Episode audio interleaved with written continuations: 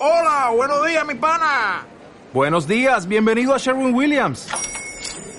¡Ey! ¿Qué onda, compadre?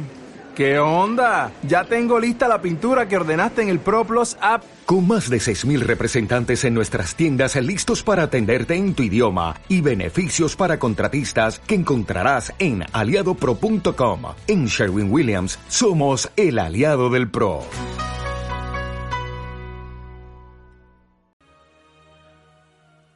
Bueno, amigos de la Rueda del Misterio, en este maxi programa, diría yo, de, la Rueda del Misterio, bueno, como, como justificación al segundo Congreso Nacional de Parapsicología, Ruta a lo Desconocido, vamos a hablar con, con el último, con el último, mm, por orden de programación simplemente, eh, ponente que, que, bueno, que mm, la verdad es que yo le tengo también un cariño muy especial.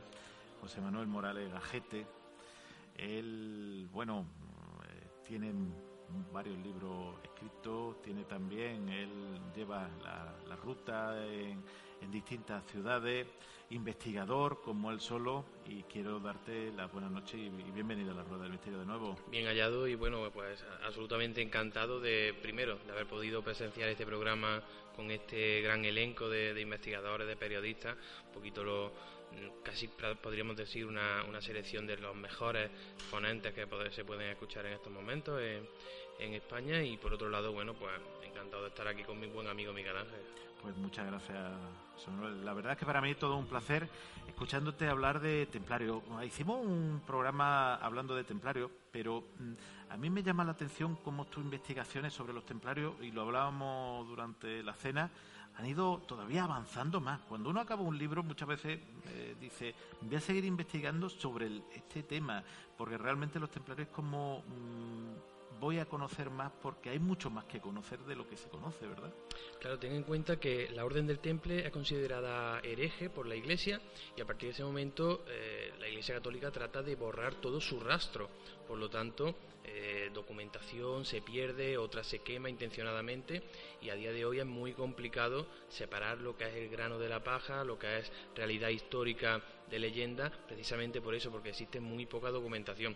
Por eso eh, yo me vi obligado eh, cuando estaba documentándome para escribir el libro a visitar los lugares, a buscar esas huellas todavía en iglesias, en ermitas, en, en canecillos, en, en algunas partes de, la, de los templos poco evidentes precisamente por eso, para suplir toda esa falta de documentación. Y eso es lo que hace que la investigación sobre los templarios podríamos decir que no acabe nunca, porque creo que nunca eh, vamos a llegar a conocer la verdad sobre lo que esos misteriosos caballeros, que además también fomentaron de alguna forma siempre la, la ambigüedad y el misticismo y el misterio, y, y, por eso pues esta investigación no acaba nunca. O sea que puedo pasarme seguramente el resto de mi vida investigando y nunca vaya a llegar ni yo ni nadie a descubrir cuál fue realmente el, el, secreto templario. Y hay un, dos elementos que a mí me gustaría pues hablar de ellos, si te parece, como es la posibilidad que los templarios eh, tuviesen o obtuviesen ese arca de la alianza, ese objeto que se supone que bueno que después viajó por muchos lugares, igual que la mesa de Salomón, pero que los templarios mmm, parecía que estaban, si no obsesionados, tenían una idea fija por intentar conseguirla, ¿no? Sí, antes lo he, lo he comentado en la, en la charla y de hecho, bueno, pues es una de las bases sobre las que gira mi libro y es la posibilidad de que los templarios realmente buscaran eh, el arca de la alianza en las antiguas caballerizas del templo de, Salomón. De hecho, tenemos que tener en cuenta que eso explicaría varios enigmas. Por un lado, eh, esos nueve caballeros, bueno, todos conocemos un poquito la historia básica, nueve caballeros que se presentan delante del rey de Jerusalén, Balduino II, le proponen un pacto. Ellos se encargarán de, eh, de proteger los caminos de peregrinación a los lugares sagrados para el cristianismo y a cambio eh, el rey de Jerusalén les permitirá instalarse en las caballerizas del antiguo templo de Salomón. La primera incógnita es por qué solamente nueve hombres quieren instalarse en unas naves gigantescas, unas naves espectacularmente grandes pero es que luego ni siquiera cumplen, su, ni, bueno, si ya es eh, absolutamente eh, inabarcable para nueve hombres, por muy forzudos que sean, proteger esos miles y miles de kilómetros que hay hasta llegar a Jerusalén, si ni siquiera lo intentan, si en ningún momento alzan su espada para proteger a un solo peregrino, es realmente increíble pensar que puedan hacerlo.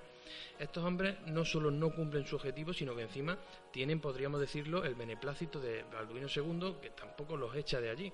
Parece como que tenían ahí alguna especie de, complot o que tenían algo, alguna información pactada.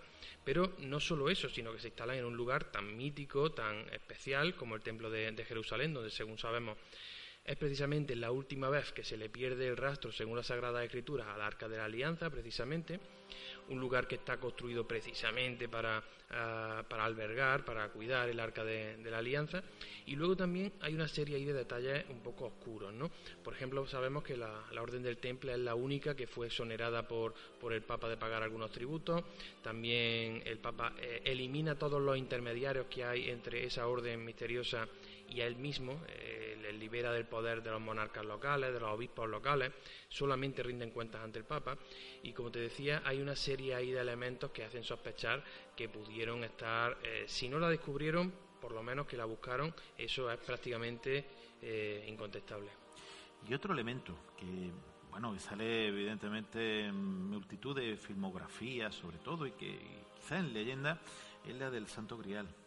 Santo Grial, llamarle la Copa de Cristo, ya me da igual la de. Yo no voy a entrar en la discusión si la de León, si la de Valencia, que cada uno piense lo que quiera, pero también los templarios también andan por allí pululando, ¿no? Por medio. Los templarios están detrás de todos los tinglados, podríamos decir. Exactamente. A ver, también tenemos que tener en cuenta que eh, se han mitificado mucho, se les ha prácticamente todo lo que olía a misterio en el medievo pues, ha sido relacionado con los templarios casi todas las iglesias, en cuanto se ve una, vemos una cruz patella, estamos relacionándola también con los templarios.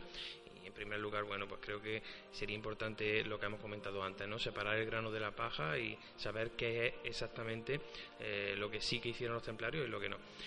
El Santo Grial parece que sí, parece que todas las, todas las pistas eh, apuntan a que realmente lo custodiaron y parece ser que lo hicieron en San Juan de la Peña. Ellos más que el Santo Grial, lo que custodiaron parece ser que fue la copa que a día de hoy se expone en la Catedral de Valencia, que luego podríamos entrar en el debate de si ese es el auténtico Santo Grial. Vamos a hablar de la copa de la Última Cena, porque Santo Grial es un concepto mucho más antiguo, un concepto que además no es cristiano, sino que es muy anterior. Los, egipcios, los egipcios tenían un Santo Grial, los musulmanes tienen un Santo Grial. Santo Grial es un mito anterior, también los celtas tenían un elemento singular que lo único que, dice es que es una especie de plato donde eh, aquel que beba es capaz de recuperarse de sus enfermedades, recuperarse de las heridas del combate o resucitar a los muertos. Eso sería el Santo Grial y por eso digo, eso no es un concepto que sea solamente cristiano. Eh, en el siglo, bueno, pues en el siglo XIII, cuando ese concepto se cristianiza, hay un, monje del Cister, Robert de Borón, que es el que inventa un relato y lo cristianiza. A partir de entonces identificamos en el mundo cristiano el Santo Grial, el concepto del Santo Grial con la copa de última cena, pero no tienen nada que ver hasta ese momento. Por lo tanto, la custodia de los templarios del Santo Grial o su relación con esta mítica reliquia sí que parece que también tiene bastante aviso de ser cierta y de hecho el paso de la Copa de, Valencia por San Juan de la Peña sí que está documentado y lo que también se cree, aunque eso no es que no está tan documentado, pero todo apunta a que es cierto, los templarios pasaron por allí. ¿Por qué lo hicieron? Probablemente para custodiar esta reliquia que antes había estado eh, custodiada en la Catedral de Jaca y que además se construyó, una catedral que se construye ex profeso solamente para, custodiar la reliquia. Había una cosa que, además lo comentábamos y a mí me llamaba la atención Porque el 13 de octubre de 1307, si no me falla la memoria de lo que he hablado, eh, pues se acaba con todo el poderío templario. Felipe IV, pues en connivencia con el Papa que está en aquel momento en, el Vaticano, pues... en aquel momento no estaba en el Vaticano, en aquel momento era el Papa de Aviñón. El, Papa de Aviñón, momento... firma, ¿no? Exactamente, se trasladaron. Pues eh, se pone de acuerdo con, él para, bueno, para acabar con el poder. Y a mí me llama la atención en una época donde, y tú lo hablabas en la charla, seis meses tardan en llevar la documentación a todo para poder mm, dominar toda la encomienda templaria, que unos monjes guerreros con un poder económico y con un poder también social y posiblemente de, de servicios secretos, si se puede decir, no se dicen cuenta del tema, o sí se dieron cuenta. Claro, eh, lo comentaba antes en la charla. Fíjate que cuando las tropas del rey eh, Felipe IV el Hermoso atacan las encomiendas templarias, se encuentran las puertas abiertas. Eh, pero es que, aunque se las hubieran encontrado cerradas, es que si los templarios no hubieran querido, en esas encomiendas no entra ni una sola mosca. Estamos hablando de la organización mejor preparada a nivel militar del medievo. ¿Por qué son capaces las fuerzas del rey de entrar? Porque ellos les estaban esperando. ¿Y por qué les estaban esperando? ¿Por qué no pusieron más oposición? Solamente sabemos que pusieron oposición en algunos focos, por ejemplo, pues aquí cerquita, ¿no? En Jerez de los Caballeros, en la Torre Sangrienta, también en algunas, algunos otros castillos y fortalezas de, España, por ejemplo, en la Comunidad Valenciana también hubo algunos eh, focos de batalla, pero en la mayoría de, los, de las encomiendas les estaban esperando, tenían orden de abrirle las puertas. ¿Por qué? Pues porque estaban avisados. Ellos, evidentemente, como tú bien has dicho, poseían el mejor servicio secreto del momento. Ellos conocían perfectamente, sus espías, pues tenían los oídos muy bien preparados y ellos conocían perfectamente la conspiración que se estaba urdiendo en su contra. ¿Qué pasaba? que yo creo que su gran error fue la prepotencia. Ellos se creían tan increíblemente poderosos, se creían tan intocables, que pensaron que eso era una rabieta del rey, que pasaría rápido y que probablemente después de un juicio y tal, pues saldrían indemnes y se verían incluso reforzados. Lo que no pudieron sospechar es que eh, el rey iba tan en serio, también que iban a tener en su contra el Papa, eso era algo que probablemente ellos no sospechaban. Ya he comentado antes por qué pienso yo que el Papa también se sumó a la causa de, Felipe IV y la jugada les salió mal. Pero ellos, eh, si, las tropas pueden de esa forma tan fácil, es precisamente porque ellos se dejan, porque ellos creen que eso no va a acabar en nada y al final pues les cuesta pues el exterminamiento. Bueno, cuando muere ya de Molé, el último eh, maestre templario, genera una serie de, bueno, de maleficios o de, o de mm, vaticinios que curiosamente se cumplen. ¿Por casualidad o por causalidad? Eh, yo estoy convencido que por causalidad. Eh, a ver, la gran profecía, la, profecía de los templarios, es decir, cuando ya de Molé lo están quemando, dicen que su voz se alza sobre el crepitar de la hoguera y lanza una maldición a aquellos que le han enviado allí. Que eh, él directamente señala a los dos culpables, al rey Felipe IV de Francia, al poder civil, podríamos decir, y al poder religioso, a, Clemente, a Clemente V pero realmente cuando él dice a esas palabras famosas de eh, Dios sabe quién se equivoca y ha pecado y la desgracia se abatirá contra aquellos que me han condenado sin razón, a ti, a ti, Clemente eh, y a ti Felipe, traidores de la palabra dada, os emplazo a ambos ante el tribunal de Dios, a ti Clemente antes de 40 días y a ti Felipe dentro de este mismo año. Realmente él no está lanzando una profecía. Él sabe que hay templarios a los que no van a quemar, solamente atacan a las altas cúpulas para descabezar a la orden, pero todavía queda un gran número de caballeros que luego son los que van a pasar a otras órdenes militares. Es lo que está enviando una orden directa a aquellos que van a sobrevivir a la quema y eh, les está diciendo exactamente lo que tienen que hacer y en qué plazo deben hacerlo. Y sus hombres pues luego cumplen muy bien la misión el Papa muere mediante una enfermedad que los galenos, sus médicos, no son capaces de descubrir, pero bueno, parece ser que las causas eran, eh, que los, síntomas eran unos pinchazos en el estómago y eso está claro que era, había sido envenenado. Por otro lado, al rey le pasa lo mismo, dicen que se cae del caballo, pero de una forma también muy torpe, cuando estamos hablando de un avezado cazador, probablemente también había sido envenenado o le había entendido algún tipo de trampa. Por lo tanto, más que una profecía, lo que estaba dando ya démosle desde desde ese tronco antes de quemarlo, era una orden a su hombre. Y José Manuel, eh, uno de los elementos que aparecen siempre eh, que se habla de los templarios es Eva Fomet. Que si la cabeza de San Juan Bautista, que si el demonio, que si una figura ancestral.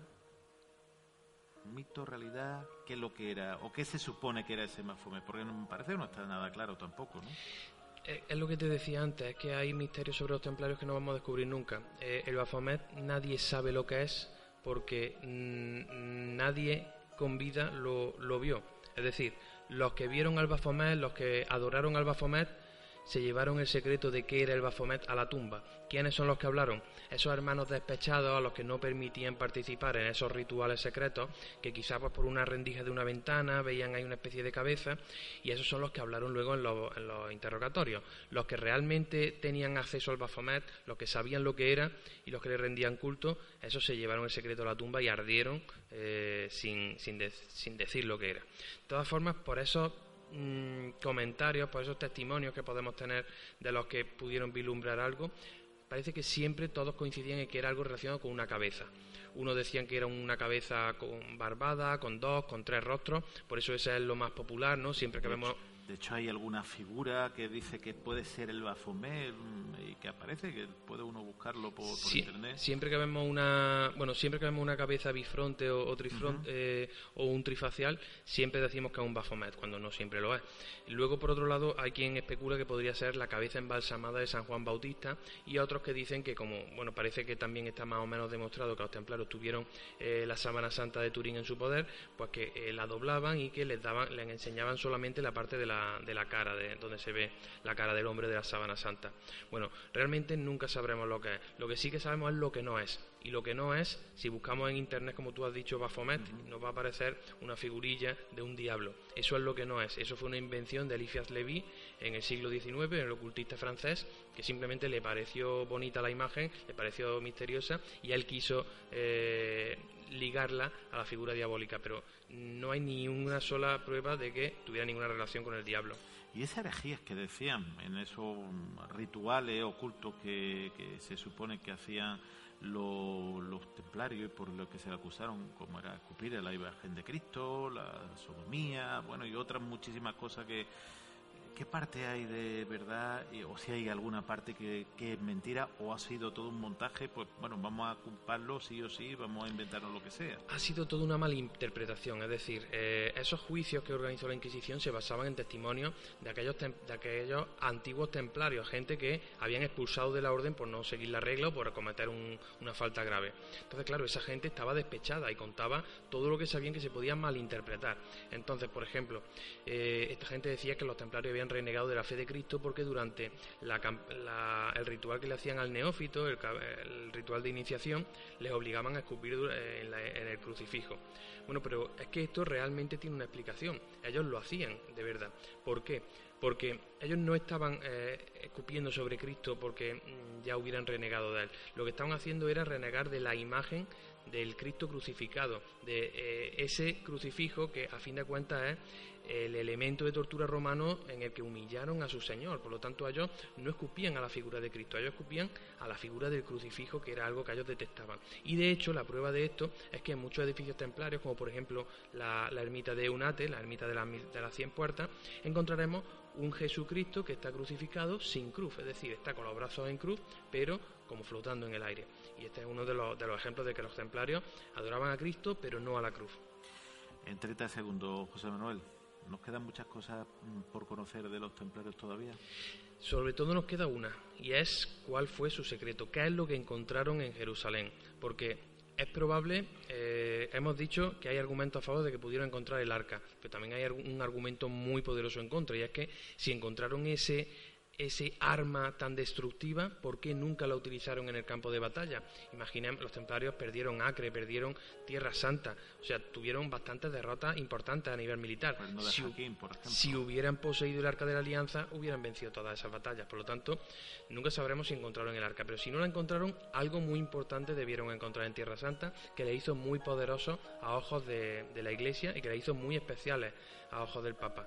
¿Qué es lo que encontraron? Eso es lo que probablemente todavía nos queda por averiguar. Pues nos quedaremos hasta las nuevas investigaciones con, con esa duda. Muchísimas gracias, José Manuel. Un fuerte abrazo.